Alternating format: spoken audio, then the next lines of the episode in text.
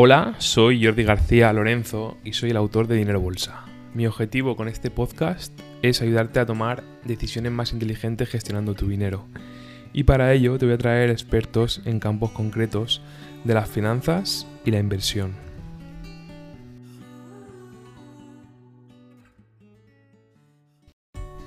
Todo empieza en una casa y en una familia. Lo micro da forma a lo macro. El universo se crea dentro de cuatro paredes.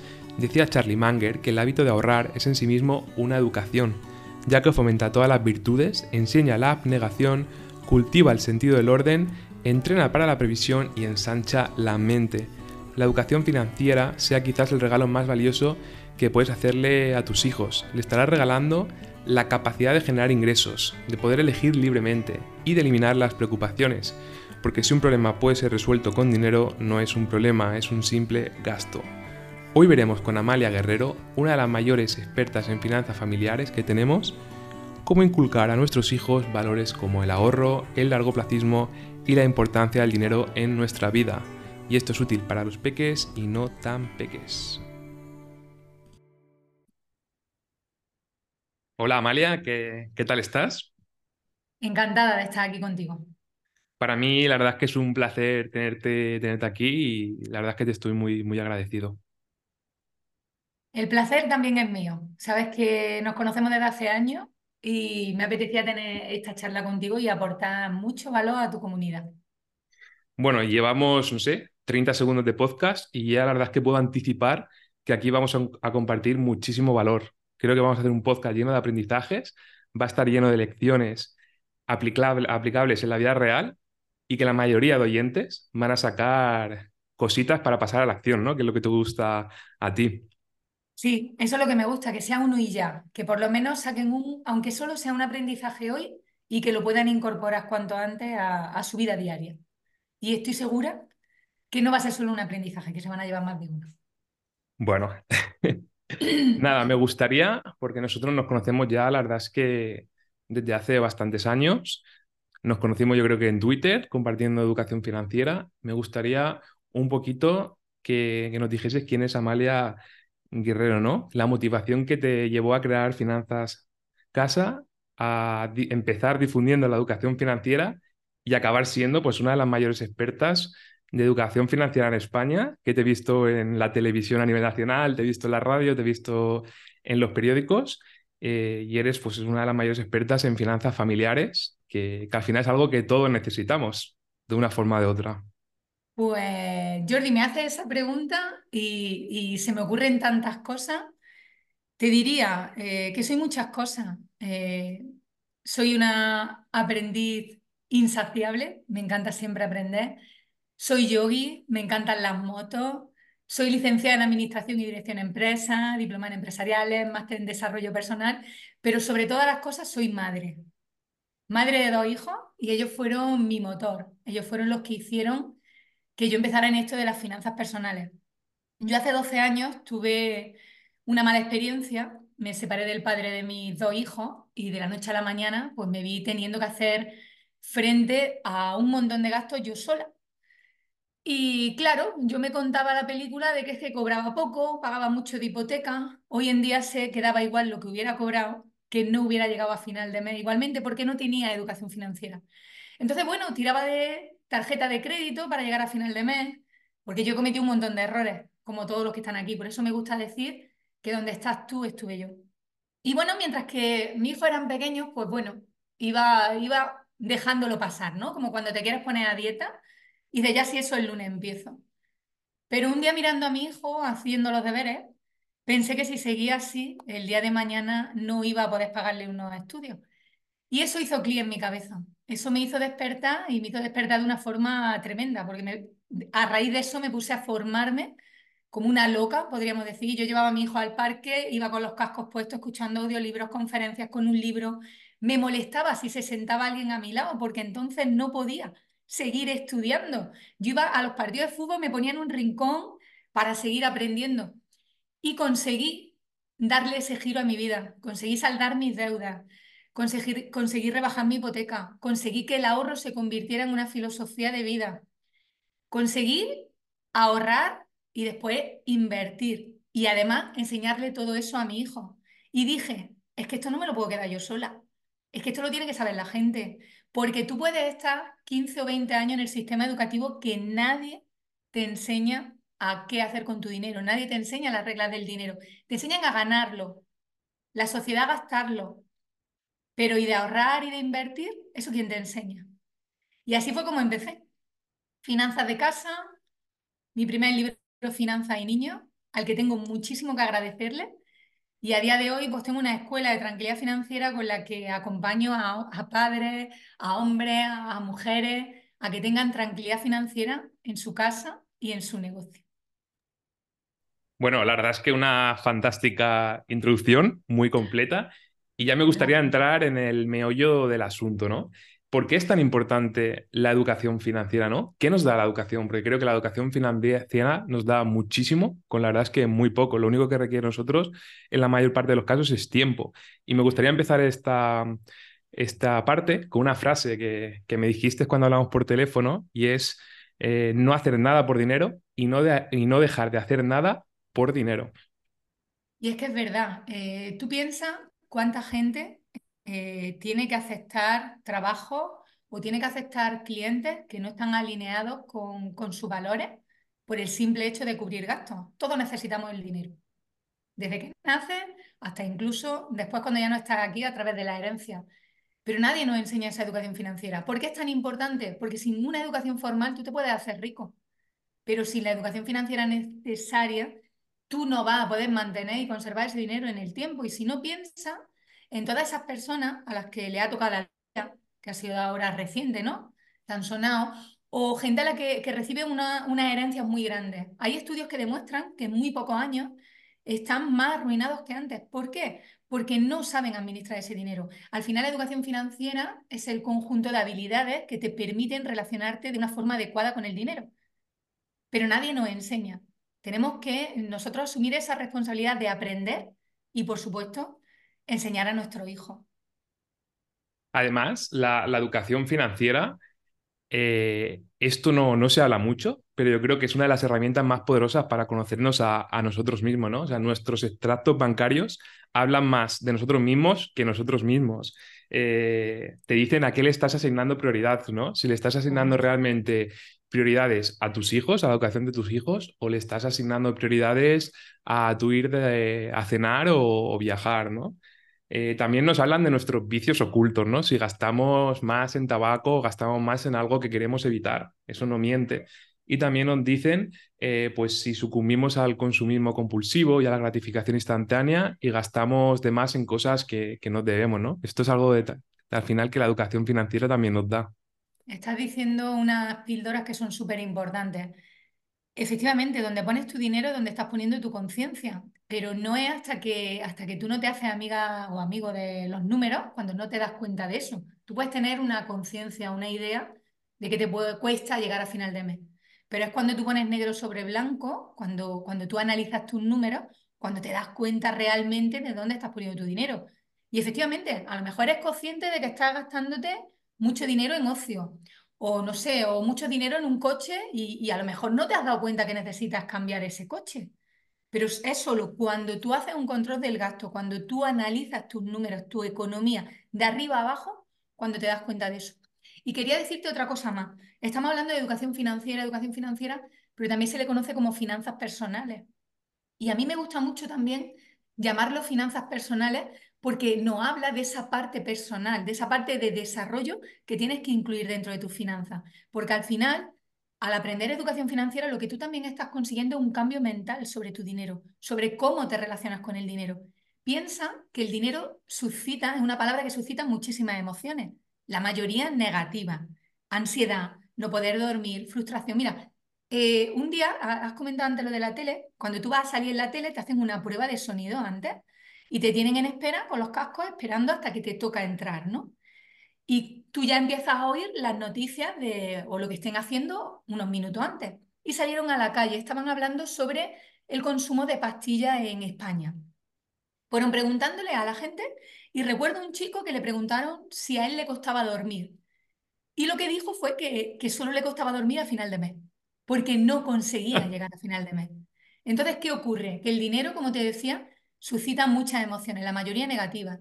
Pero cuando nosotros ordenamos nuestras finanzas, cuando tú tienes tu colchón financiero, cuando tienes tranquilidad financiera, cuando sabes dónde estás gastando tu dinero y eres capaz de vivir acorde a tus posibilidades, entonces te da toda la parte buena, te da confianza, te mejora tu autoestima y sobre todo te da la capacidad de poder elegir, lo que hemos dicho antes, no tener que aceptar quizás trabajos que no te gusten si no están alineados contigo, poder elegir a quién dedicas tu tiempo, poder elegir a tus clientes. Eso son cosas súper importantes. Entonces, siempre en ese camino hacia la educación financiera, y creo que estarás de acuerdo conmigo, tiene que haber un cambio también de mentalidad. Hay un cambio de, de, una mentalidad de escasez a una mentalidad de abundancia. Sí, o sea, muy, muy interesante. Comentamos que el dinero te da opcionalidad, te da poder elegir libremente entre diferentes circunstancias sin que el dinero sea la decisión más importante, ¿no? Quitar el dinero un poco de la ecuación y poder elegir libremente lo que realmente te gusta. También te ayuda a tomar conciencia sobre ti mismo. O sea, comentabas antes lo de la tranquilidad que da conocer tus números. Yo te voy a poner un ejemplo personal que hice los a final de mes. Me gusta ver qué porcentaje pues, he ahorrado o qué cantidad total he ahorrado al final del mes y bueno, al final con las navidades, ya sabes, eh, mucho gasto, muchas cenas con amigos, por aquí, por allá, viajes. Y ostras, yo estaba sintiendo y me estaba dando un poquito, no, no de ansiedad, pero de preocupación. Ostras, estoy perdiendo mucho dinero y la paga, la paga extra y todo se está yendo al traste. Y al final hice los números y ostras, es que había ahorrado un 70% de la tasa de ahorro. Eh, que no está nada mal y dije, ostras, que no sé qué hago aquí preocupándome por esto. Y también otra parte importante del dinero es la, libertad, ¿no? la, tranquilidad, eh, la independencia financiera, la vitalidad financiera, o, llámalo como tú quieras, que tiene muchos nombres, pero te ayuda a estar relacionado con la racionalidad, pero te ayuda a elegir, a poder elegir y, no depender de, de, fuentes externas. Lo que has dicho de que estabas preocupado por ver cuánto había gastado, cuánto no había gastado, aunque tú no hicieras ese Excel, eh, o aunque tú ya no controles tus gastos al milímetro día a día, tú ya tu mentalidad ha cambiado. Y tú mismo, seguro que antes de comprar alguna cosa, lo pensarás. Y dirás, ¿realmente lo necesito? ¿Puedo esperar? ¿Realmente me hace falta?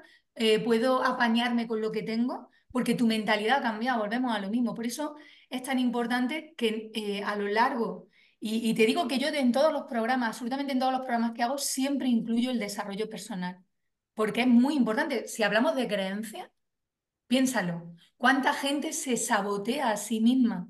O, tiene uno un buen sueldo, perdón, y no es capaz de contarlo porque en su familia a lo mejor se critica a la gente que tiene mucho dinero.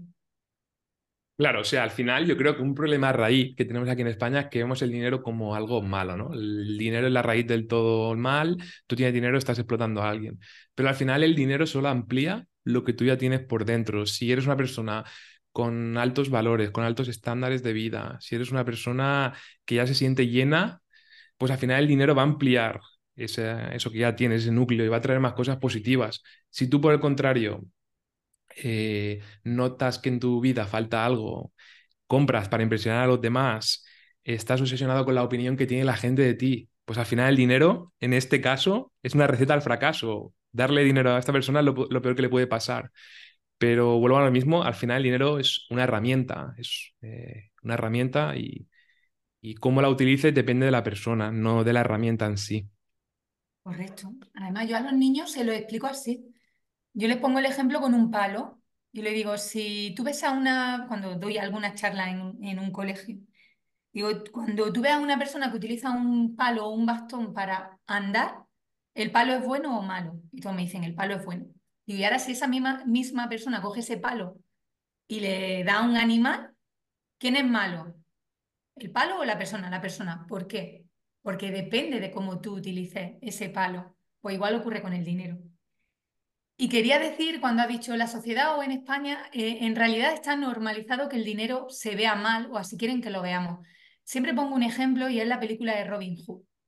Todo el mundo la conoce. ¿Qué pasa en Robin Hood?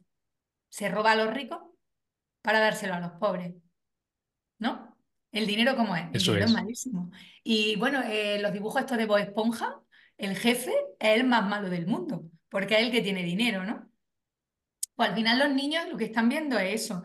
Recuerdo en una, eh, y creo que incluso lo tengo puesto en, el, en, en, alguno de mis libros, en una charla que di en un colegio, yo siempre empiezo preguntándole es para ellos el dinero. Y entonces me levantan las manos todos corriendo y un niño dijo, el dinero es malo porque mi madre se tocó el ojo y, y le salió un orzuelo y, y se le puso el ojo malo. Y es que su madre trabaja en una administración de lotería. Y entonces, claro, toca el dinero. Y decía, porque claro, yo, yo cuando oí eso me partía de risa, digo, a ver, explícamelo. Y dice, sí, sí, mi madre trabaja con mucho dinero y mi madre se le ha puesto el ojo malo. Y era que le había salido un orzuelo. Pero según el niño, era por tocar el dinero. Muy, me han gustado este ejemplo y también me ha gustado mucho el del palo. ¿eh? O sea, es un ejemplo que ilustra muy bien eh, sí. lo que es el, el dinero. Y ahora, bueno, me gustaría, la verdad es que yo todavía no soy padre, lo máximo que he tenido bajo mi control es un Tamagotchi y bueno, también tuve un periquito, pero bueno, la custodia era compartida porque lo compartía con mis padres y con mi hermano. Entonces no sé lo que es meterme en la piel de un, de un padre, ¿no? Lo que sí que veo es que pagamos, los padres pagan mucho dinero en academias de inglés, en clases de refuerzo de matemáticas, en, intercambios a los países más exóticos multitud de deportes, carreras universitarias y másters y si tenemos suerte los hijos. Eh, dermatólogo por, le están saliendo los primeros granos para hacer un tratamiento antiacné, dentistas. Sin embargo, mm, los padres no suelen gastar nada en, en educación financiera. Entonces me, gustaría inaugurar esta parte de los hábitos financieros que como padres podemos aplicar a los peques, pero tampoco a los, a a los peques. Para muchos adultos también le podría ser bastante útil. Pues sí, eh, me gusta pensar que esto está cambiando, pero por lo general solemos convertir el dinero en un tema tabú y acabamos hablando con nuestros hijos sobre sexo, sobre drogas, pero no, no, le hablamos sobre dinero y no nos damos cuenta que a los niños les encanta el dinero, les llama muchísimo la atención y cuanto antes empecemos a hablarles de dinero, muchísimo mejor. Hábitos para hablarle a nuestro hijo de dinero. En primer lugar, hablarles desde que son pequeños, explicarles, como hemos dicho aquí, que, que, el dinero es solo un medio de intercambio, que los adultos trabajamos, siempre hay que intentar, o mejor dicho, hay que adaptar las explicaciones a la edad y madurez que tiene cada niño, porque podemos encontrarnos con niños de 8 o 10 años que son más maduros y niños que tienen 14 que son menos. Entonces, ¿cómo lo haría yo o cómo lo he hecho yo? Hablándoles de dinero con naturalidad, explicarles que el dinero es un medio de intercambio, que es una herramienta, igual que el ejemplo que hemos puesto del palo, y decirles que los adultos trabajamos y que a cambio recibimos dinero. Y que con ese dinero se compra absolutamente todo lo que hay en casa. La comida, la ropa, las actividades extraescolares, absolutamente todo. Y es muy importante que le digamos, sobre todo si son pequeños, que las tarjetas con las que pagamos los padres, porque hoy en día se ve poco el dinero, no tienen propiedades mágicas. Y con eso pagas todo. Porque yo recuerdo que un día eh, mi hija era pequeña, estábamos en un supermercado y quería que le comprara unos chocolates. Y le dije, pues lo típico, no tengo dinero. Y me dijo, ¿cómo que no? Saca la tarjeta. Claro, ellos te ven pagar siempre con la tarjeta, pues ya está, pues la tarjeta es mágica. Y le dije, no, hija, si hay dinero es porque yo lo he metido antes. Entonces es bueno que se lo expliquemos. Es también importante, te estoy diciendo que hay que hablar con ellos desde que son pequeños sobre el dinero, que le hablemos sin transmitirles las creencias que nosotros tengamos negativas. Yo creo que somos muchos los que hemos oído desde pequeños cuando hemos pedido dinero a nuestros padres, yo no soy el Banco de España, el dinero no crece en los árboles, o el que tiene dinero, mucho dinero es porque ha engañado a alguien. Entonces es importante que detectemos cómo nos estamos relacionando con el dinero y cómo le estamos hablando a nuestros hijos. Enseñarles también a que se conviertan en unos consumidores responsables. ¿Cómo podemos hacer eso? Pues, por ejemplo, si vamos a ir al supermercado, yo entiendo que es muchísimo más fácil ir al supermercado solo que ir con niños. Pero podemos explicarles que antes de ir a un supermercado hacemos una lista. En el supermercado les podemos decir que nos ayuden a comparar precios, a que vean ellos lo que cuesta pedir una pizza a domicilio y lo que cuesta allí. Incluso eh, que si tienen un capricho, negociarlo con ellos antes y decirles, mira, porque yo creo que todos alguna vez hemos presenciado o hemos vivido en nuestras carnes una pataleta de un niño porque no le he comprado un chocolate en la caja. Entonces decirle, primero vamos a comprar todas las necesidades de la familia y después compraremos esos caprichos si sobra dinero.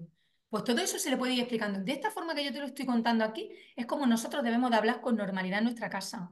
Si vemos las noticias, por ejemplo, las colas del hambre, explicarles lo que ocurre. Oye, el ahorro es importante.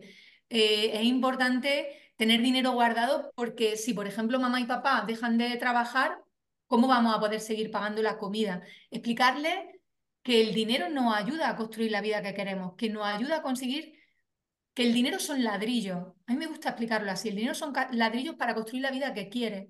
Pero tienes que aprender cómo poner esos ladrillos. No cualquiera puede construir una casa. Pues con el dinero pasa exactamente igual.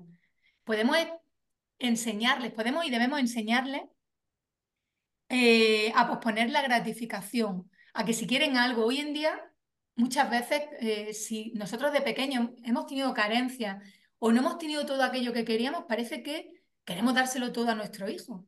Pero es que así no aprovechan las cosas. No es que no las aprovechen, no las valoran. Yo te puedo contar como anécdota personal, mi hija quería unas zapatillas que costaban bastante dinero, no sé si eran 80 o 90 euros, y le dijimos que no, que nosotros le comprábamos unas zapatillas, pues no sé, de 30 o 40 euros, que si ella quería ese capricho, que ahorrase ya el dinero.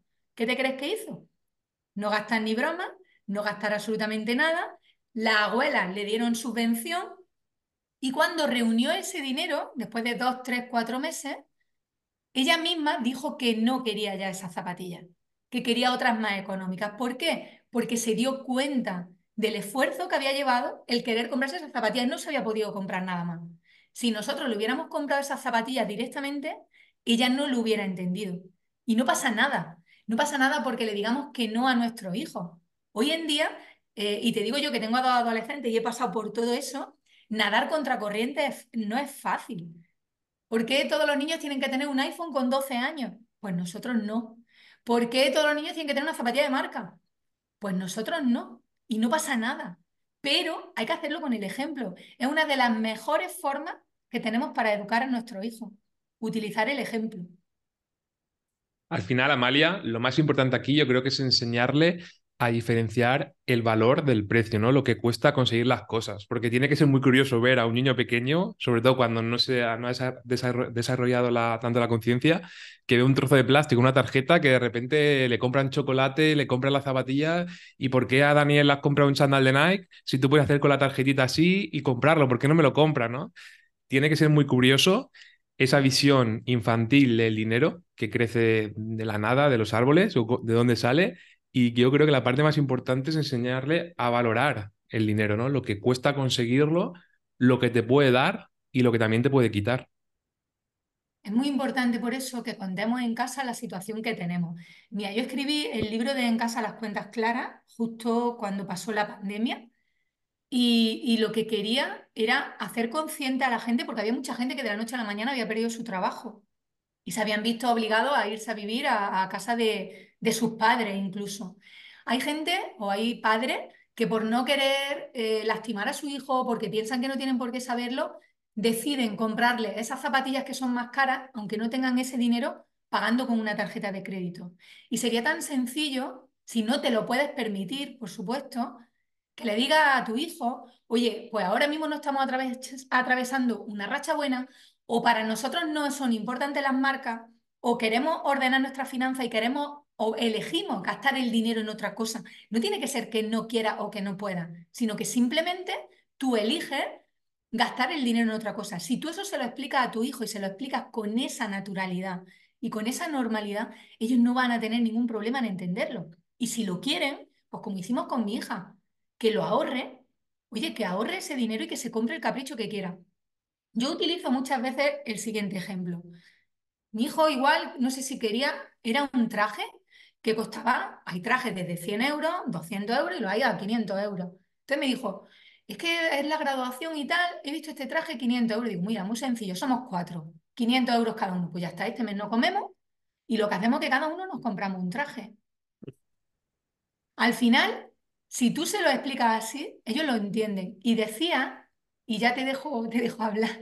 Decía que cuando, cuando son pequeños no lo entienden mucho. Bueno, yo te he contado justo antes de comenzar a hablar que todos los años vamos a Chipiona, llevamos muchos años haciéndolo, y nosotros al principio íbamos allí y eh, ellos gastaban, le comprábamos cosas y demás, sin poner límite, entre comillas. Pero un año decidimos que le íbamos a dar, no recuerdo si fueron 15 o 20 euros a cada uno para sus cosas, sus chocolates, sus chuches, lo que fuera. Te lo puedo decir, además me recuerdo que lo puse en Twitter, que eh, llevábamos, no sé si era, nos tiramos media hora o tres cuartos de hora en el Carrefour, pendientes de ver si cogían el Kinder Bueno o el KitKat. Porque como se lo iban a pagar ellos, estaban haciendo cuentas de cuántas cosas se podían comprar. Ya estaban, están haciendo ya asignación de capital, ¿no? Estaban ya eligiendo activos, aunque en este caso el activo le, va a durar 10 segundos, ¿no? Que es lo que tardan en comérselo, pero bueno, es una decisión que para un niño es como elegir para nosotros acciones o fondos indexados. No es nada baladí. Le, da, le, da, le das que pensar y sobre todo, y eso es muy importante, le enseña a que no se pueden gastar lo que no tienen.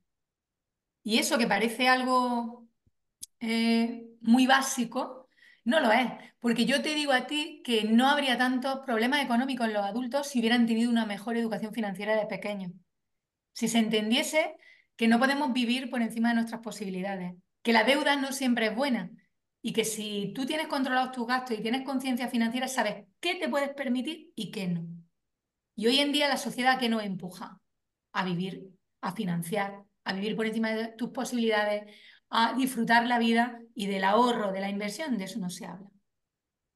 Bueno, al final los hijos son los mm. reflejos de los padres, ¿no? Si los padres financian más de la cuenta para impresionar a sus vecinos, pues el hijo al final también querrá un chándal de Adidas para impresionar a su compañero, ¿no? O sea, al final yo creo que la educación va mucho más allá de gastar. El amor de tus hijos no se compra. Eh, y al final, bueno, eh, es muy importante esto. Me gustaría hacer un repasito de estos hábitos financieros para peques. Hemos visto las, las creencias sobre el dinero, inculcarles desde bien pequeñitos eh, qué es el dinero y hablar del dinero en casa, que al final el dinero es tiempo. Eh, bueno, convertir a los hijos en consumidores responsables, no gastarse lo que no tienes y bueno, ahora me gustaría introducir dos herramientas que sé que una te gusta especialmente. Una es la paga, cómo dar la paga a tus hijos, y la segunda es la lista de deseos.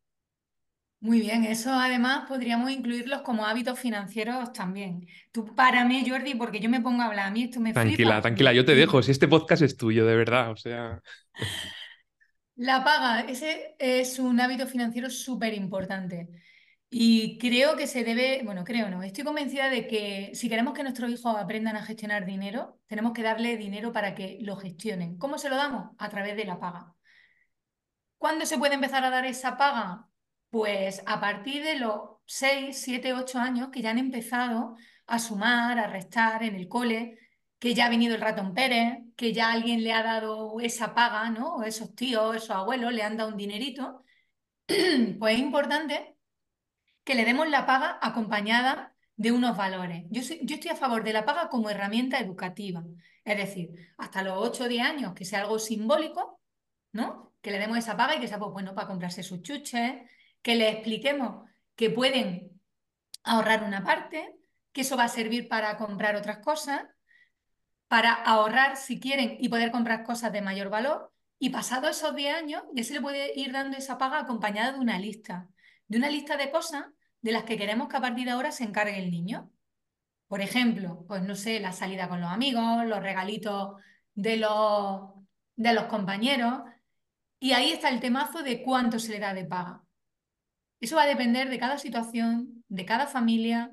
Es importante que se hable con esos niños muy, muy bien esa lista de cosas de las que queremos que ellos se hagan cargo y, por supuesto, que no suponga un descalabro económico a la familia. Y algo importante, si dudamos entre una cantidad y otra, recomendación, siempre la más baja. ¿Por qué? Porque no es lo mismo subir un sueldo que que te lo bajen. Piénsalo.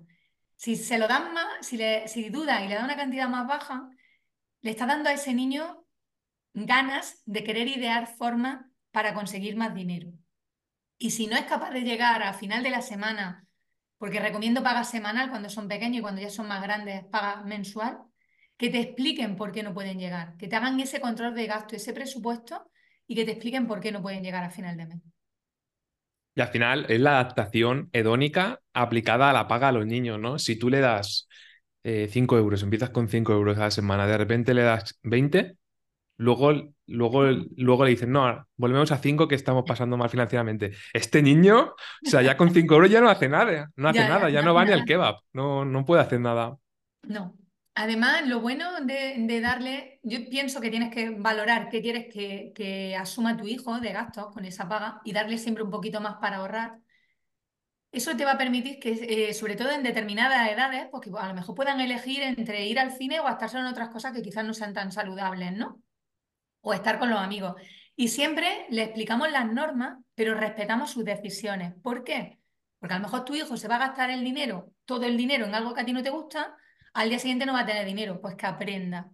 Porque cuando se tiene que equivocar es cuando son pequeños, no cuando Aquí son al fin, lo importante es que el niño vea que el dinero es un bien escaso que si se lo gasta, pues tiene un coste de oportunidad y no podrá comprar otras cosas. Y a lo mejor un día sí que quiere un, tiene un capricho y quiere algo, pero el- a lo mejor este mes quería comprarte, comprarse otra cosa, ir con sus amigos al cine, pero si ya se la ha gastado, pues al final con la paga y limitándosela, no darle una paga y luego cuando tenga problemas financieros ampliar, ampliándosela, que este es el peor ejemplo que puedes hacer, ¿no? Totalmente. Además, es bueno que le, que le expliques lo que ocurre con la deuda. Incluso si te pide dinero de más, no sé, me lo voy a inventar. Si te pide 10 euros, pues luego me vas a tener que devolver 11, ¿no? Y que lo sepa.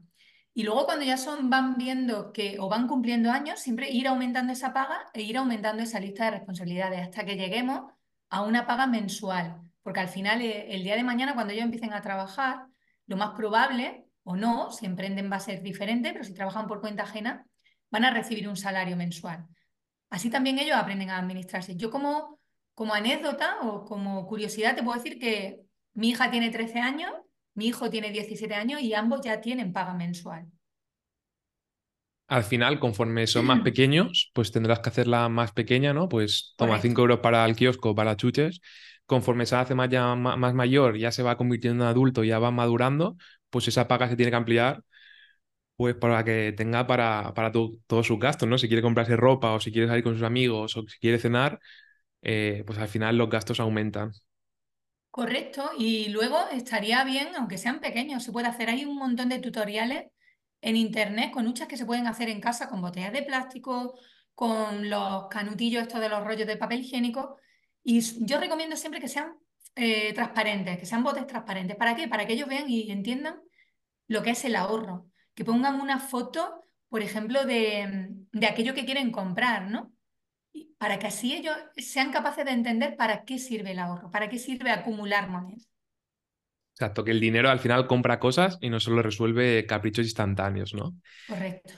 Y tengo un par de dudas que me han surgido ahora. O sea, la primera es, ¿Le enseñas el valor temporal del dinero? En el sentido de, si tú me das, si tienes ahorrado 100 euros, si no te los gastas y me los dejas, yo te los bloqueo y luego te doy 105 euros, por ejemplo. O el, el poder de la capitalización compuesta, ¿cómo enseñárselo desde una temprana edad? Pues mira, yo eh, me encanta que me hagáis esa pregunta porque yo a mi hijo, a mi hijo mayor, a Gonzalo, le expliqué el interés compuesto con un juego que se llama Idle Miner Ticon, perdona mi inglés, es No, ha sonado bien. Es un juego de, eh, recuerdo que era comprar minas, ¿no? Iban comprando más minas. Entonces yo le decía, ¿te das cuenta cómo va acumulando más monedas? Esas monedas le permiten comprar más minas, esas minas le dan más dinero y puede seguir comprando más minas. Y como curiosidad además, te puedo decir que mi hijo desde los 15 años invierte, que él sabe cuánto va aumentando su dinero y que eh, dependiendo de cada niño podrá explicárselo de una forma u otra. Hay eh, el segundo libro que escribí, que es Cuentos y Juegos para entender el dinero, para Santa Lucía. Ahí explico con juegos y con fábulas, fábulas de toda la vida, muchos conceptos de educación financiera, porque con mi hija me servía mucho más explicarle cuentos, cuentos para pensar, decía ella. Cuéntame un cuento de pensar. Y me permitía explicarle muchos conceptos de educación financiera. Y con mi hijo era a través de la educación financiera, a través de los videojuegos, por ejemplo, o situaciones de la vida, de la vida diaria.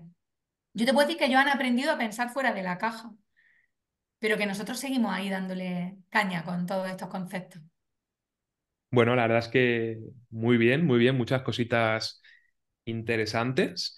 Y ahora, si te parece, me gustaría dar unas breves pinceladas eh, para hacer presupuestos familiares para, para, padres, para hijos, cómo aprender a gestionar el dinero, porque bueno, yo al final, por el trabajo que tengo, sí que hago presupuesto de la empresa y creo que el presupuesto es una herramienta indispensable para cualquier control de las finanzas. O sea, al final la información es poder. Si no sabes de dónde partes ni dónde quieres ir, pues al final todo el dinero que gastes o todos los datos no te servirán para un propósito. Entonces, nada, me gustaría cómo, cómo hacer un presupuesto así a grandes rasgos. Tampoco vamos a hacer aquí una masterclass financiera. Pues esos fundamentos para la elaboración y el control, que, cuáles son los básicos para decir, ostras, este sí que es un presupuesto que me gusta. Vale. Em, a la gente le cuesta muchísimo, Jordi, hacer presupuestos. Le cuesta mucho, porque no, eh, la gente suele hacer una recopilación de datos, pero no basta con, con esa recopilación de datos. Hay que recopilar los datos, hay que analizarlos y después tomar decisiones. Entonces, yo que recomendaría que empezaran haciendo un control del gasto.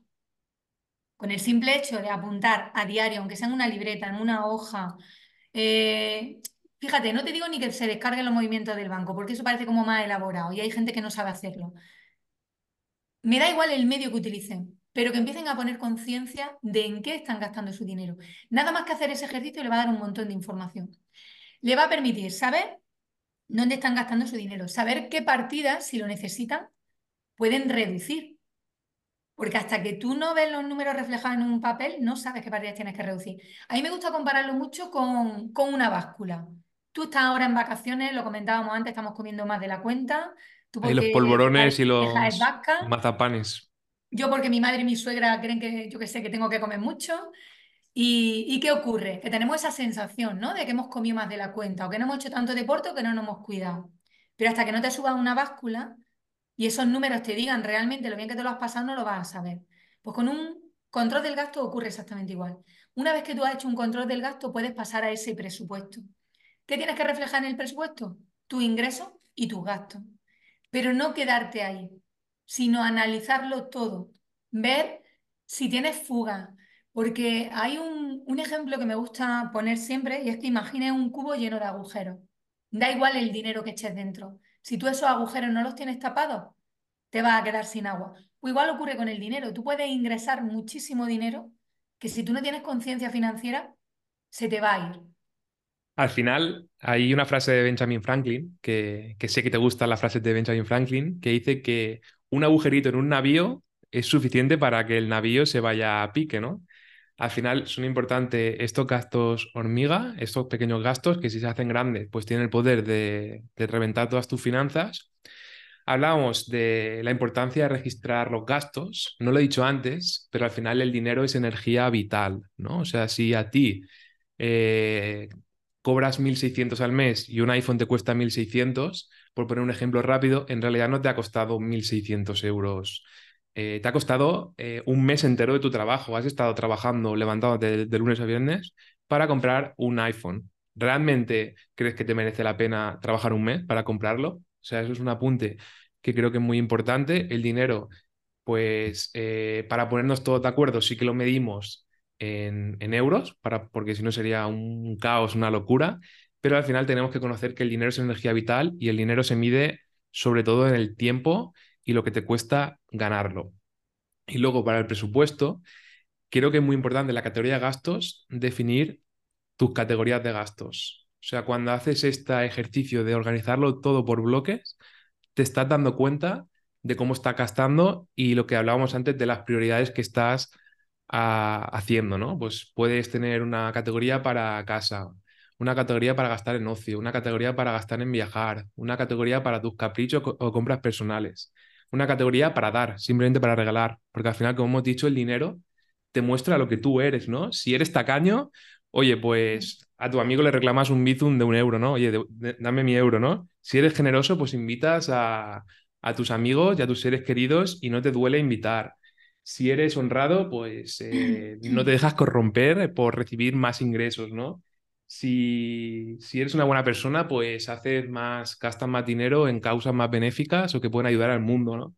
Si eres egocéntrico, pues al final no gastas, eh, lo quieres todo para ti y únicamente gastas en ti. Si eres inseguro, pues compras para impresionar a los demás. Entonces, en este proceso, volviendo un poquito a lo de antes, en este proceso de definir las categorías, ya estás haciendo un ejercicio súper poderoso de conciencia y como has dicho, tú puedes mentir, pero tu extracto bancario no miente. No, yo me gusta decir, enséñame tus resultados, ¿no? Hay gente que dice que las finanzas personales son muy básicas y entonces yo digo, no me hables y, y enséñame tus resultados, porque al final el saldo de tu cuenta corriente es el resultado de todas las acciones, decisiones, hábitos y acciones que has tomado en torno al dinero. A la hora de, de hablar de esas categorías, estarás de acuerdo conmigo en que hay una categoría que es muy importante y que debemos incluir, que es la categoría del ahorro.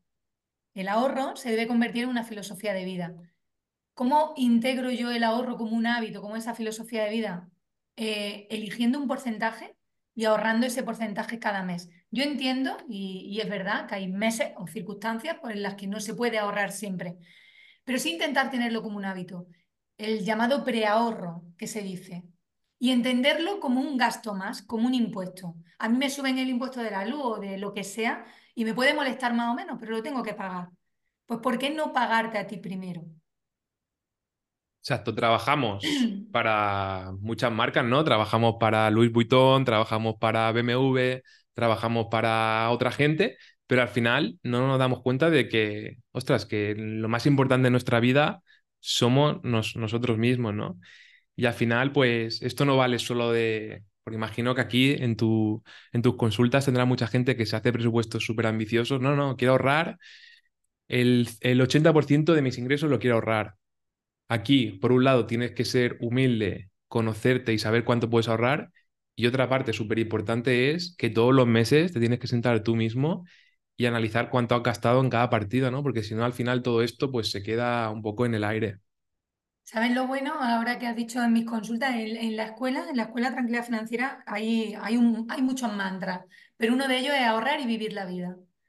¿Qué ocurre? Que si tú consigues ahorrar cada mes la cantidad que tú hayas decidido, puedes en paralelo seguir disfrutando. Nosotros no podemos estar ahorrando, ahorrando, ahorrando para el día de mañana disfrutarlo, porque lo hablábamos el otro día, no sabemos cuánto tiempo vamos a estar aquí, no sabemos cuándo el árbitro va a, a pitar el final del partido, y entonces yo no puedo ahorrar ahora todo para cuando me jubile, dentro de, no sé, cuando tenga 70 años y ponerme a disfrutar. Pero dentro de eso yo tengo que encontrar un equilibrio, siempre viviendo acorde a mis posibilidades y ahorrar una parte y disfrutar el resto. Si yo establezco esos porcentajes y pienso cuánto quiero ahorrar y cuánto voy a destinar al, ocio, al final, ¿qué consigo? Que con mi presupuesto, que con mis ingresos sea capaz de llegar a todo. Y ese ocio podrá ser, o ese disfrute, para ti será una cosa y para mí será otra. A lo mejor para ti es viajar y para mí es comprar libros, o al revés. Pero siempre acorde a nuestras posibilidades. Habrá momentos, habrá etapas en nuestra vida en las que a lo mejor nos tengamos que apretar más el, más el cinturón y tengamos que ahorrar más para cancelar deuda para lo que sea y gastar menos en ocio, pero que siempre haya un gasto en ocio. Sí, porque aquí poniéndonos ya filosóficos, que estamos en esta vida de alquiler y, y bueno, al final todo es efímero, pero al final los malabares de la vida a nivel financiero hay que ir entre ser un tacaño y morir el más rico del cementerio y entre ser un despilfarrador y vivir a una nómina de la indigencia, ¿no? Tienes que estar siempre en el medio, lo más cerca posible del, eje central y sin olvidar, pues eso, que al final estamos aquí en esta vida para disfrutarlo, para disfrutar lo máximo y que al final, pues, eh, al final haremos unas reflexiones sobre la independencia financiera infantil, pero creo que al final, ostras, el dinero es una herramienta más, ¿no? Em, no hay que ser ni codicioso ni demasiado vividor del presente, ¿no? Por así decirlo. Claro, por eso es tan importante encontrar ese equilibrio. Eh, yo te he contado mi historia, te he contado mi situación. Yo tuve un tiempo en el que no gastaba ni broma porque no lo había gestionado antes bien. Entonces, bueno, tienes que tener un tiempo, si tu situación no es buena y si tu situación lo requiere, en los que te vas a tener que aprovechar mucho más el cinturón. Pero dentro de eso, y compartiéndolo con tu hijo puedes encontrar esos momentos o esos planes de disfrute de bajo coste. Pero que tengamos presente eso, que siempre hay que ahorrar y vivir la vida. Y claro, la línea es muy delgada, entre ser un tacaño y ser un ahorrador es muy delgada, porque un tacaño ahorra porque sí, mientras que un ahorrador lo hace con un objetivo. Exacto, al final aquí lo importante del presupuesto también es saber para qué quieres el dinero, ¿no? Eh, realmente tienes que ponerle un nombre y apellido pues quiero el dinero para esto. para mis hijos, para una casa, para un vehículo, para, para los estudios de, mis hijos o para un capricho muy grande que, que tienes. Al final eh, hay que ponerle nombre y apellidos, ¿no? En cualquier presupuesto. Correcto. Eh, yo estoy llevando ahora a cabo un reto en, en la comunidad de Telegram, en mi comunidad de Telegram, y estamos haciendo el reto de ahorro de las 52 semanas. Y a todo el mundo le he pedido que utilice un bote o algo transparente, que lo ponga en un sitio visible en la casa con una foto de para qué quieren ese dinero. Siempre que ahorra, el, vincula el ahorro a una meta, es muchísimo más sencillo y mucho más fácil y estás como más motivado, ¿no? Para conseguir ese ahorro. Entonces creo que es súper importante hacerlo. Y al final, o sea, no hemos hablado, hemos hablado de los gastos sobre todo, pero también son más importantes casi los ingresos, ¿no? Eh, realmente hacer el presupuesto te va a ayudar a saber, oye, tengo mis ingresos diversificados, si pasa alguna cosa que Dios no quiera, eh, podré sobrevivir, ¿no? Al final este presupuesto pues te ayuda no solo a conocerte mejor con las categorías de gastos, a ver si te estás pasando, a traquearlos todos los meses para ver si vas por la buena, la buena senda. También te ayuda a conocer tu capacidad de ingresos y es un diálogo contigo mismo que te dice, oye, pues a lo mejor estás cobrando demasiado poco o a lo mejor tienes que hacer más cosas para diversificar un poco y, estar más tranquilo, ¿no? Porque al final se trata de tranquilidad financiera. Estoy de acuerdo contigo, eh, no tengas todos los huevos en la misma cesta, ¿no? Que sería lo ideal, tener diferentes fuentes de ingresos. Pero yo considero que el orden es ese. Primero tener unos buenos cimientos financieros, que es todo lo que estamos hablando, ¿no? Ese control del gasto, ese presupuesto, ese cambio de mentalidad eh, y después pasar a, intentar, no, pasar a aumentar tu ingreso. No depender de una sola fuente de ingresos. Cuando tú trabajas por cuenta ajena, tienes como un techo de cristal. Entonces, si te surge un imprevisto mayor que eso, ¿qué va a ocurrir? ¿Qué sería lo ideal? Yo lo llamo plan B, que a medida que tú eh, ordenas tus finanzas, te estás formando, tienes conciencia financiera, has hecho tu presupuesto, ves que quizás tus ingresos cobras poco, empieza a formarte, no te esa historia que vivieron nuestros mayores, de estudia, eh, ponte a trabajar y ya tendrás una jubilación en la que podrás disfrutar de lo que quieras. Hoy en día los trabajos no son así, los trabajos del pasado no es lo que viene ahora. Ya no es quizás lo normal que puedas estar en un solo trabajo y permanecer ahí hasta los 65, 70 años o cuando sea. Ni siquiera sabemos si vamos a tener una pensión el día de mañana. ¿Qué es lo que recomiendo yo? Que a la par que estás trabajando, yo no te voy a decir que dejes tu trabajo y te líes la manta a la cabeza y te pongas a emprender. O sí, es la decisión de cada uno. Pero ¿qué sería lo ideal? Que a la par que estás trabajando por cuenta ajena, empieza a montarte tu plan B. Que no te dediques solo a ese trabajo de ocho horas. Sobre todo, si no te gusta tu trabajo, si los ingresos que tienes no, no son suficientes, y que empieces a montar ese plan B en paralelo. Que sigas formándote, que sigas buscando otra fuente de ingresos final, por la publicidad de los vídeos de YouTube, eh, los gurús estos de trading y todo lo que se vende alrededor de la inversión, aquí se busca, oye, gana mucho dinero, jubílate a los 30, dedícate a viajar y ahí a partir de ahí ya serás feliz, ¿no? Esto es la verdad que yo pienso que es un grave error eh, que se está cometiendo. Al final tienes que crear unas bases sólidas de generar ingresos con tu trabajo recurrente, que te guste el trabajo que haces, que aprendas, que crezcas como persona y hoy en tu tiempo libre, si puedes hacer más cosas, pues hazlas, pero siempre teniendo en cuenta que es muy probable que no te jubiles a los 30, pero es que si te jubilas a los 30 pero luego no tienes nada que hacer, pues oye, mejor construir una vida con propósito alrededor de las cosas que más disfrutas. Y, bueno, creo que es mucho más realista, por eso me gusta más hablar de tranquilidad financiera que de independencia financiera, ¿no? O sea, ganar mucho dinero ya a cualquier precio para poder ser finalmente libre que creo que es una película que nos han contado, a construir una vida, como he dicho, con propósito, con unos ahorros y un patrimonio abultado que te permita dormir por la noche más tranquilo, que si el día de mañana pasa lo peor, puedes eh, afrontar este gasto y que puedes sobre todo tomar decisiones, como he dicho al principio del episodio, con opcionalidad, con, oye, el dinero, pues no, sí es importante, pero si me gusta hacer esto, y tengo unos ahorros sólidos, oye, pues puedo hacerlo, ¿no? El poder elegir, el no hacer nada por dinero ni dejar de hacer nada por dinero. Lo de la independencia financiera, eh, aquí en España, cuando un sueldo de media puede estar en torno a los 2.000 euros y hay muchísima gente que no llega a esos 2.000 euros, ¿qué tendrías que hacer para poder ser libre financieramente hablando? no lo podrías conseguir a los 30 años. No gastarías absolutamente nada, vivirías con tus padres y entonces ya sí puedes ser libre financieramente. Y eso me trae a la cabeza otra anécdota. Y es que cuando pregunto a, la gente que, qué es el colchón financiero, hay gente que me dice que el colchón financiero son los padres. Que si les falta dinero, se lo piden a sus padres. Digo, bueno, yo no sé tú, pero a mí lo que me gustaría es construirme, ¿no? Esa tranquilidad. Yo sola, oye, que está ahí la familia, que están los amigos, está todo el mundo, genial. Pero tú tienes que labrarte tu futuro. Tú tienes que hacerte responsable. Exacto. Me gustaría hacer unas reflexiones, pues estamos ya tocando un poco el final del episodio, pero me gustaría poner un poco todo, todo sobre el tapiz y hablar un poco de independencia financiera infantil, ¿no? O sea, al final hemos dicho que lo más importante que tenemos es el tiempo, eh, pues oye, que si puedes educar a tus hijos en un estilo de vida más frugal, no centrado en las cosas materiales que el dinero puede comprar, sino más en el disfrute que en la posesión, eh, pues oye, mucho mejor. También hemos dicho que el dinero es un medio y no un fin. Las cosas más importantes en la vida no pueden ser compradas. Naval Ravikant, que es un, inversor en Venture Capital que me gusta mucho, tiene una frase que dice, una casa llena de amor, un, cuerpo en forma y una mente en calma.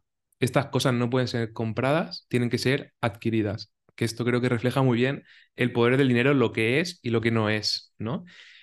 Eh, el dinero yo creo que tiene que ser un simple premio es un premio numérico que nos permite pues, muchas cosas, pero al final es un medio más. Y sobre todo cuando somos padres, lo más importante es enseñarle a valorar las cosas y sobre todo ser un, buen ejemplo, ¿no? Porque si, si tú le dices a tu hijo, no, tienes que ahorrar, tienes que implementar el preahorro, tienes que, te voy a dar una paga para que la gestione, pero de repente tú cobras y te compras, eh, te gastas todo el dinero en algo, pues a lo mejor no le estás dando un buen ejemplo. Entonces yo creo que es súper importante el ejemplo, ¿no? ¿Qué opinas tú, Amalia? Correcto, correcto. Además, eh, de hecho, el libro Finanzas Niños está hecho así.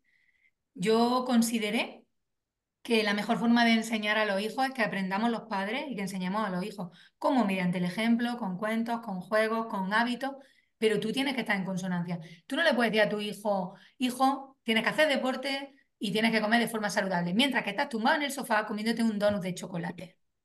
No, tú tienes que ser eh, consecuente y coherente con lo que le estás enseñando. Por eso que digo, utiliza ejemplos de la vida diaria, llévatelos a comprar al supermercado y explícale cómo hace esa compra. Si son niños adolescentes, yo te he comentado antes que este verano queremos ir de crucero. Pues yo a mi hijo ya se lo he dicho, que estamos mirando precios, buscando cosas baratas, haciéndolo con tiempo. Si quieres comprar un coche o quieres comprar un televisor, tú se lo explicas. Ahorro el dinero antes. O si estas zapatillas están bien, ¿por qué voy a tener que comprar otras? Le estás educando con el ejemplo. Es la mejor forma de educar. Yo le puedo decir a mi hijo que tienen que ser minimalistas y frugales y yo tener el armario que se me cae de ropa. Es que eso también es coherencia, ¿no? Es enseñarle mediante el ejemplo y para mí es la mejor forma de enseñar a nuestro hijo. Sobre todo lo que hemos dicho de valorar el dinero, ¿no? Eh, ver que no crece debajo de las piedras, que todo tiene un coste y el coste normalmente para los padres es muy alto porque tienen que trabajar muchísimo y hay muchísimo sacrificio. Y bueno, yo cuando, cuando he sido niño, hace ya, hace ya bastante, pero al final cuando tenía que comprar algo y estaba ahorrando para comprar ese, esa cosa, creo que me hacía más ilusión cuando estaba ahorrando, luchando, venga, un poquito más, ahora la paga de los abuelos, ahora tal, ya me estoy acercando, disfrutaba más visualizándolo, anticipándolo esto creo que tiene que ver con la dopamina, que cuando ya finalmente lo obtenía y decía, bueno, o sea, es que lo he disfrutado una semana, he sido feliz una semana, pero ya no me produce la satisfacción de antes, ¿no? Yo te puedo decir que yo estoy muy agradecida a mis padres, a cómo me educaron con, con respecto, por ejemplo, a, la paga. A mí me daban una paga que era muy, muy bajita y eso hizo que yo con 12, 13 años empezara a dar clases particulares a, a otros compañeros míos que iban mucho peor y que su madre pues me regalaran ropa o me regalaran cosas para yo poder aumentar ¿no? El dinero o poder tener otras cosas que de otra forma hubiera sido imposible. Entonces eso sí, lo, agradezco muchísimo. ¿Qué ocurre hoy en día? Que no hacemos eso con nuestros hijos. los niños no terminan de pedirte algo y ya se lo estás dando. Y se nos ha olvidado comentar antes lo de la lista de deseos. Y lo tenía aquí apuntado y por eso quería explicarte esto. La lista de deseos eh, consiste en decirle a nuestros hijos que cuando quieran algo lo apunten en una hoja, en una lista, y que durante una semana, mínimo una semana, se dediquen a comparar ese, esa cosa que quieren en diferentes centros comerciales, diferentes páginas web, características, precio y demás. Yo te aseguro que pasar esa semana ese juguete ya ni lo quieren. A mí me ha pasado con mi hijo y ya se van a otra cosa. Pero es que no lo puedes aplicar solo a los niños, es que lo puedes aplicar con los adultos. Yo quería una Thermomix y pasada una semana dije, pues, ¿para qué quiero la Thermomix? Ya me estaba cansada de ver recetas, precios y decía, pero es que tampoco es tan útil para, para mí, ¿no? Si todos pusiéramos esa semana o ese 24 horas, 48 horas, antes de hacer una compra grande, habría miles de cosas que no tendríamos en casa. Eso es. Y hay un ejemplo ya poniéndonos también un poquito sentimentales. Yo cuando era pequeño pues no entendía que mis padres no me comprasen un chándal de Nike porque algunos compañeros lo tenían en clase y, ostras, yo, quería, yo quiero ese chándal porque con ese chándal sería más guay. Mis, mis padres me compraban el chándal más barato del de Carlón. Y, ostras, que un chándal tampoco vale mucho. Y me cabreaba cuando era pequeño, pero ahora con la perspectiva del tiempo dije, joder, es que lo han hecho bien, lo han hecho bien porque me han enseñado a valorar eh, las cosas y si tú todo lo que tienes, bueno, hay una frase que si quieres convertir a tu hijo en un necio, cómprale todo lo que te pide, ¿no? Porque al final no sabrá diferenciar entre el valor y el precio de lo que cuesta. Y bueno, simplemente quería dar esta parte más, emotiva de mí. el, chándal, de Nike que nunca tuve. Yo, yo, mis chandas también eran del mercadillo. De hecho, te puedo decir que me acuerdo que me he comprado mi madre unas zapatillas que en vez de ser Nike, creo que eran Mike. Y como, y como los compañeros del cole, los niños son muy crueles.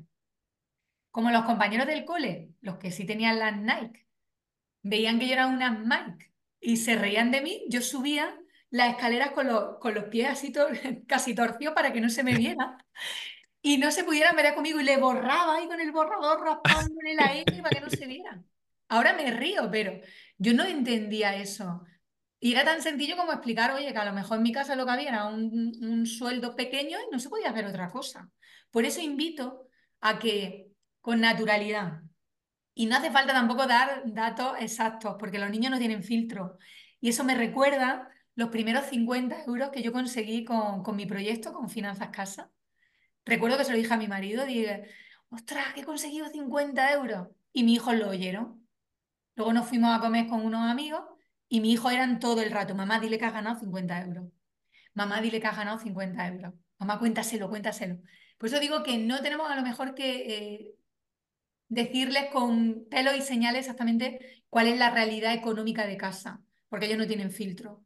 Pero sí contarles si estamos mejor, si estamos peor, para qué estamos ahorrando, cuál es el objetivo familiar. Eso es bueno que ellos lo sepan.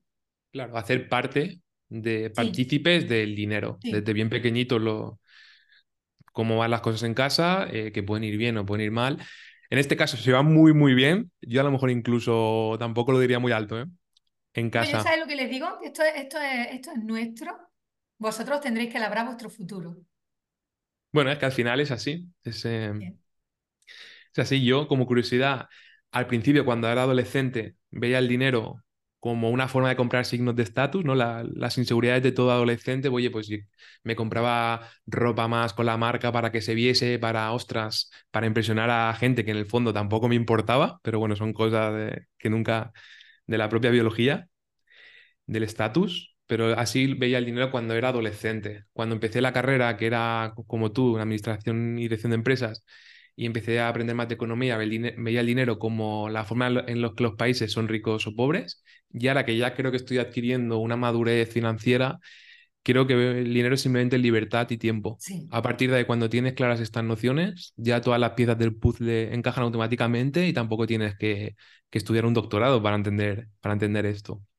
Eh, eso lo que has dicho es que es la pura verdad, es que al final el dinero te da tranquilidad, el que tú sepas que si surge un imprevisto, eh, no sé, eh, te iba a decir, me lo voy a inventar, no me lo voy a inventar. Yo hace poco mi hijo lo llevé a una revisión al dentista y a un dentista no es barato, pero es necesario. Y bueno, tienes que hacerlo y tienes, gracias a Dios, la tranquilidad de decir, puedo pagarlo. ¿Cuánta gente por no tener sus finanzas en orden o porque tienen unos ingresos muy bajos, porque por lo que sea, por mil circunstancias, no pueden hacer frente a eso? Por eso es tan importante aprender las reglas del dinero cuanto antes cuanto antes. Bueno, la verdad es que aquí los oyentes creo que van a tener unas nociones súper interesantes para introducirse y luego ya si quieren ampliar, pues eh, tendrán más, más información en internet o en libros. Me gustaría también abrir esta sección con tus recomendaciones de fuentes, libros. A ver, está claro que aquí tienen que ir tus libros. También me gustaría que hablases un poquito, así rápidamente, de esos libros que te han marcado o esos podcasts, cursos, todo lo que creas que pueda aportar mucho valor. Vale. Eh, como bien dices, voy a empezar por mis libros y te voy a contar brevemente el por qué, por qué escribí cada uno. Finanzas y niños fue una petición de todo el mundo. Yo escribía en blog, finanzascasa.com, escribía un post a la semana o incluso dos, con ese afán que sigo teniendo a día de hoy de divulgar la educación financiera. Pero era como que la gente pedía que estuviera todo ordenado y pedían sobre todo enseñar a su hijo a, ordenar su finanza. Y le tengo muchísimo cariño porque me ha abierto muchísimas puertas. A continuación escribí Cuentos y Juegos para Entender al Dinero, porque eh, creo que es una forma muy buena de, de enseñar es mediante la experiencia y como te he contado antes, yo me había dado cuenta que mientras que a mi hijo le servía explicar la educación financiera de una forma, con mi hija era de otra. Por eso cuento y juegos para entender el dinero. ¿Por qué escribí después en casa las cuentas claras? Porque eh, yo hablaba de cómo invertir, aunque fuera una inversión en fondo indexado, una inversión que puede ser más o menos sencilla. Y cuando llegó la pandemia me di cuenta que la gente no podía llegar a final de mes. Y decía, vamos a ver, si es que no van a pensar en invertir, si lo que quieren es sobrevivir, esas supervivencia financiera. Pues voy a ponerle, voy a empezar a hablarle de tranquilidad financiera, de que creen ese plan B a la par que van ordenando sus finanzas, que tengan un plan no para hacerse ricos de la noche a la mañana, aquí no estamos vendiendo humo, sino para que de aquí a 10 años tengan un plan. Los 10 años van a pasar igualmente. Que mejor que vayas poniendo cada vez más el dinero de tu lado. Este año he colaborado otra vez con Santa Lucía, escribiendo un capítulo en eh, Ahorro y nuevas formas de ahorrar, lo que se llama, otro nuevo libro. Y, la verdad que es súper orgullosa de, querer seguir divulgando la educación financiera de esa manera. Y otro más, a 100 consejos del éxito, con 55 personas más. Esos son los cinco libros que llevo hasta ahora. Libros que me han marcado a mí. Pues te diría Secretos de la mente millonaria. Creo que es el libro que recomiendo a todo el mundo, a todos mis alumnos cuando empiezan a trabajar conmigo, porque hablábamos de lo importante que es la mente, de cómo nos saboteamos, de cómo es importante estar en paz con el dinero, en que te sientas merecedor, que hay mucha gente que gana una pasta y no se cree que se lo merezca. ¿Por qué no? Si es que el dinero va a potenciar lo que hay dentro de ti. Oye, eres buena persona, ayuda a más gente. Eh, eh, em, regala educación financiera, regala, eh, no sé, todo lo que hay en ti y aporta cada vez más, valor. Otro libro que me marcó muchísimo, Piense y hágase rico, de Napoleón Hill. No sé si lo he leído ya, tanto con la nueva versión de Carlos Galán como el antiguo. No sé la de veces que lo he leído y es un libro que, que me sigue gustando. A los padres les recomendaría y a los niños que son más grandes que leyeran cuentos para entender el mundo de de Eloy Moreno. ¿Por qué? Porque yo no sé si es por deformación profesional, pero yo todo lo paso al dinero. Y este, estos libros tienen cuentos que, que nos enseñan muchas cosas de educación financiera. Por ejemplo, tiene, tiene un cuento eh, y nos serviría para explicar la independencia financiera, que es el cuento de los zapateros. Lo, si me permite, lo explico brevemente. Sí, sí, por supuesto, dale. Habla de un padre que tenía dos hijos y que los mandó a una tierra muy lejana a que, a que bueno, con pinza, ¿eh? pero más o menos era así el cuento. ¿eh? Los mandó a una tierra muy lejana a que se buscasen la vida. Y eran zapateros, eran hijos de un zapatero. Al cabo de los cinco de años volvieron a su casa y les preguntó el padre cómo le había ido. Dos personas diferentes, dos hermanos. Uno dijo que le había ido fatal porque justo había ido a un sitio donde toda la gente andaba descalza. Y entonces no le había ido bien, había vuelto a su casa porque no tenía dinero y había pasado muchas fatigas. El otro hijo Pensaba diferente, pensaba fuera de la caja. Llegó a un sitio donde nadie tenía zapatos, que vio una oportunidad. ¿Qué es un emprendedor? Alguien que soluciona problemas. ¿Qué hizo? Hacer zapatos para todo el mundo. Si tú lo piensas, nuestros abuelos no tenían móvil y no lo necesitaban. Hoy en día, ¿quién va sin un móvil? Entonces, son cuentos eh, están, muchos de ellos están en, en mi libro Cuentos y Juegos para Entender el Dinero, que te ayudan a explicarle a tu hijo independencia financiera, educación financiera y mil cosas más. Bueno, la verdad es que me ha gustado mucho el cuento. Hay un montón, están chulísimos. La añadiremos pues, a todos estos links, a, libros, todo lo que hemos comentado, tanto tus libros como lo que tú has recomendado, al final de abajo en el episodio, pues los añadiremos todos para que la gente pues, que quiera ampliar pues puede ir directamente a, la fuente. Hay otro, otro libro más que, que me gustaría recomendar, Independízate de Papá Estado, de Carlos Galán. Es un libro muy bueno. Y el libro de la buena suerte, también para que lo lean los niños. Eh, es un libro cortito, yo se lo he, le he obligado a mi hijo, yo le he pagado a mi hijo dinero para que lea el libro. Sí, y lo Eso recomiendo. sí que es incentivar. En mi casa, hay muchísimos libros. Eh, ya utilizo Kindle porque, porque voy a un libro a la semana y, casi que no íbamos a salir. Sí. Pero yo, ellos no, no han, no han heredado ese amor por la lectura todavía, supongo que ya les llegará. Sí, ya por los podcasts, mi hijo ya con 17 años escucha muchísimos podcasts, ahí ha gustado, pero ya, ya lo estamos consiguiendo. Ahí, ahí. Que piensen diferente. Y yo les he pagado, ¿eh? Para que Y ellos han leído hasta que han conseguido el dinero que querían. es un buen incentivo. Aquí gana tanto el padre como el hijo. Sí, total. Total. Pues la verdad es que nada, esto ha tocado a su fin, me da un poquito de pena, porque como, bueno, como hemos dicho al principio, hemos aportado muchísimo valor, creo que hemos dado muchas píldoras de conocimiento, muchas lecciones que se pueden aplicar en el día a día. La verdad es que me ha gustado muchísimo grabar este episodio contigo, Amalia, y te estoy súper, súper agradecido que estés por aquí en este segundo episodio. Pues yo te quiero dar las gracias por darme voz por hacer que pueda seguir divulgando la educación financiera. Si es algo que me encanta y que me apasiona desde hace años, eh, este año tengo la meta y la pasión de llegar a muchísima, muchísima gente. Y, bueno, encantada de hablar aquí contigo. Espero que hayamos aportado valor a, a tu comunidad y que si alguien quiere localizarme en amaliaguerrero.com o en Soy Amalia Guerrero en Instagram o en cualquier red social, me van a encontrar.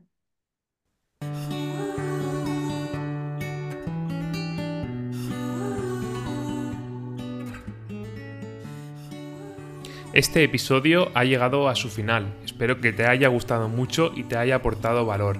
Para no perderte el próximo, suscríbete en las plataformas donde suelo subirlo, que son Spotify, YouTube, Evox y Apple. Nos vemos en el siguiente.